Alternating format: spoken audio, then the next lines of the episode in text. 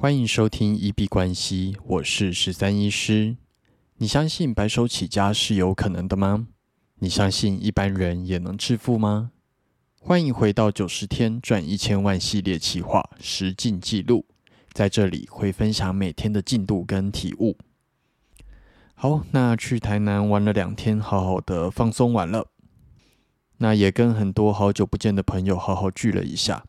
我觉得在人生里面比较重要的还是体验，多多去体验完全不一样的事物，然后多多去把握跟每一个不一样的朋友、每一个家人，然后每一个你身边的人，把握跟他们相处的时光。那这次下去玩，这些老朋友，呃，很多人都有很大的改变。无论是找到了啊新的男朋友，然后或者是已经有婚约，决定要结婚，甚至是肚子里面有一个小宝宝，那可以感觉到，就是大家都慢慢在跨向不一样的人生阶段。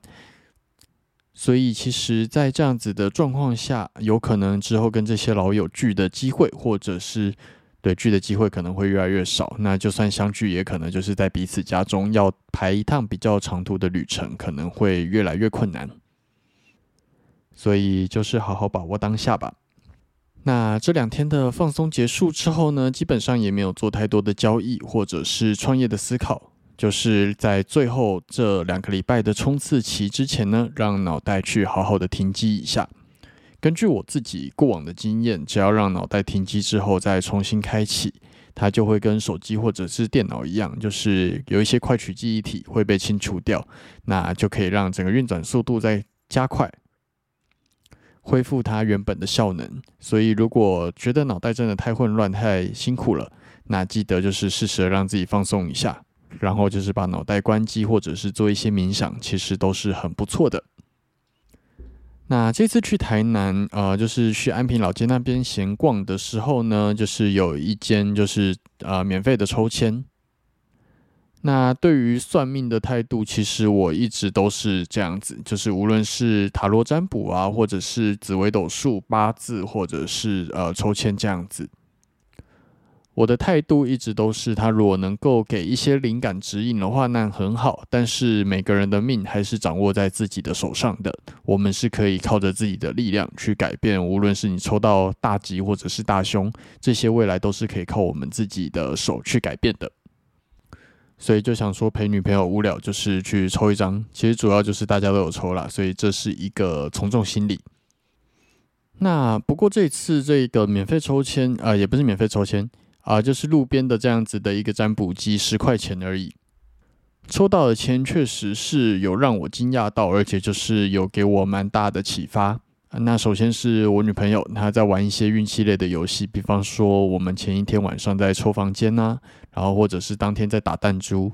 对于我来说，打弹珠对于新手来说，大概就是纯运气的游戏。结果。啊，他就是我们这里面的所有人都没打到，结果他打到了一根香肠跟一呃一包饼干，然后就是超级高分这样子。那结果他去抽签的时候，竟然真的就抽到了大吉，那就是觉得哇，太神了，超厉害的这样子。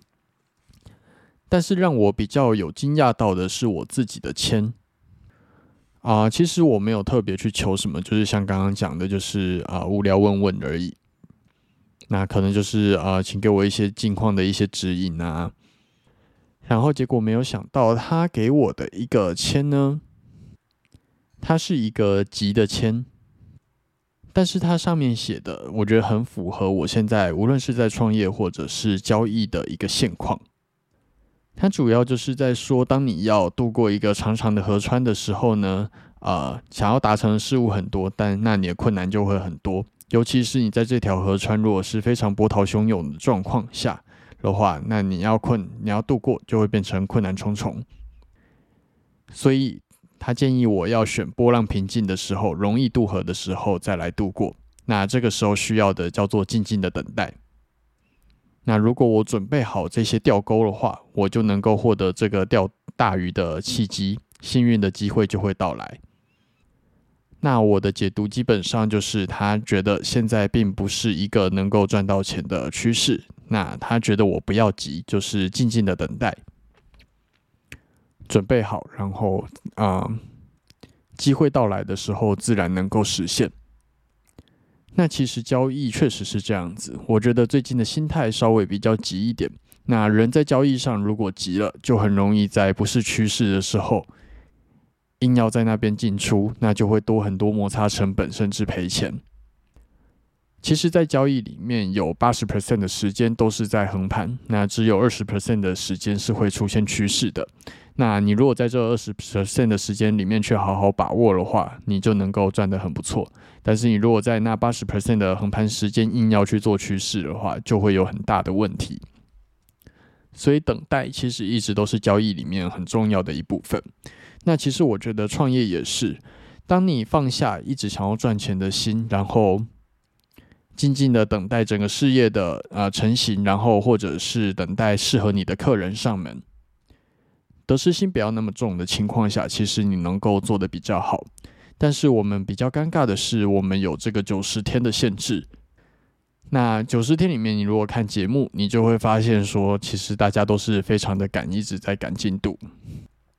所以这个静静等待的意思，可能就不叫不太适合运用在这个九十天一千万挑战。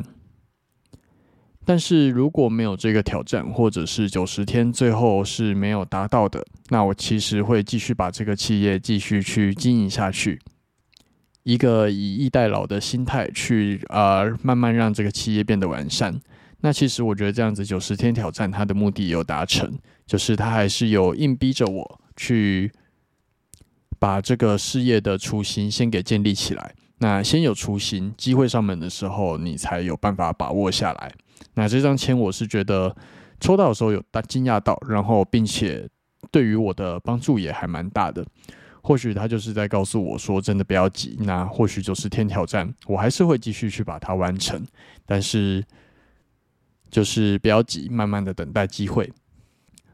等到趋势来的时候，再一鼓作气把它撑上去，这样子。那我们的九十天挑战会持续的进行下去。那最后的十四天，努力的去建立出一个除了医师本业跟交易之外的第三收入。那这个礼拜的行程原则上就是打广告吸引客流量，然后并且用已经建立好的顾问成交，然后再加上我的呃宠物关落音的服务。交付完之后收钱，这样子的一个完整流程。那希望啊，客人能够很快的上门，并且有第一个成交，然后并且满意的 case。那最后稍微提一下，刚刚比特币爆冲了三千点，大概涨了十 percent，从呃最近一直在盘的两万七千八，忽然涨到了三万零七百。那目前是又回跌掉了，回到了两万八千一这个数字啦。那为什么刚刚会忽然有这么大的波动？有一说是啊，有一个说法是美国证券交易委员会批准了 iShares 的那个比特币的 ETF。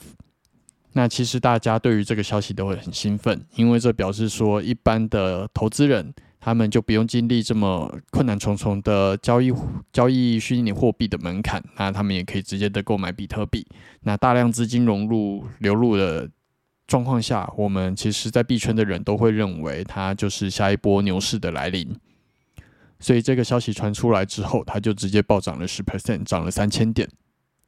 那只是为什么会又忽然跌回原本的价位？比较尴尬的是说，有一些记者报道了这个消息，但是之后又把它撤销掉了。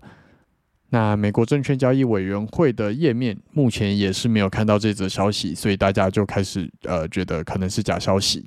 那币圈本身就是一个很容易受到消息面引起很大波动的地方，所以就是刚刚八点九点的时候，忽然有这个事件，也用 Podcast 节目来稍微记录一下。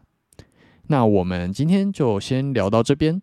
关于抽签或者是占卜，你有什么样子的想法，都欢迎在节目下方留言区去做留言，无论是 Podcast、Instagram 或者 Twitter。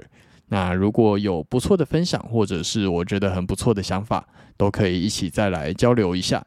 那我们今天就先到这里。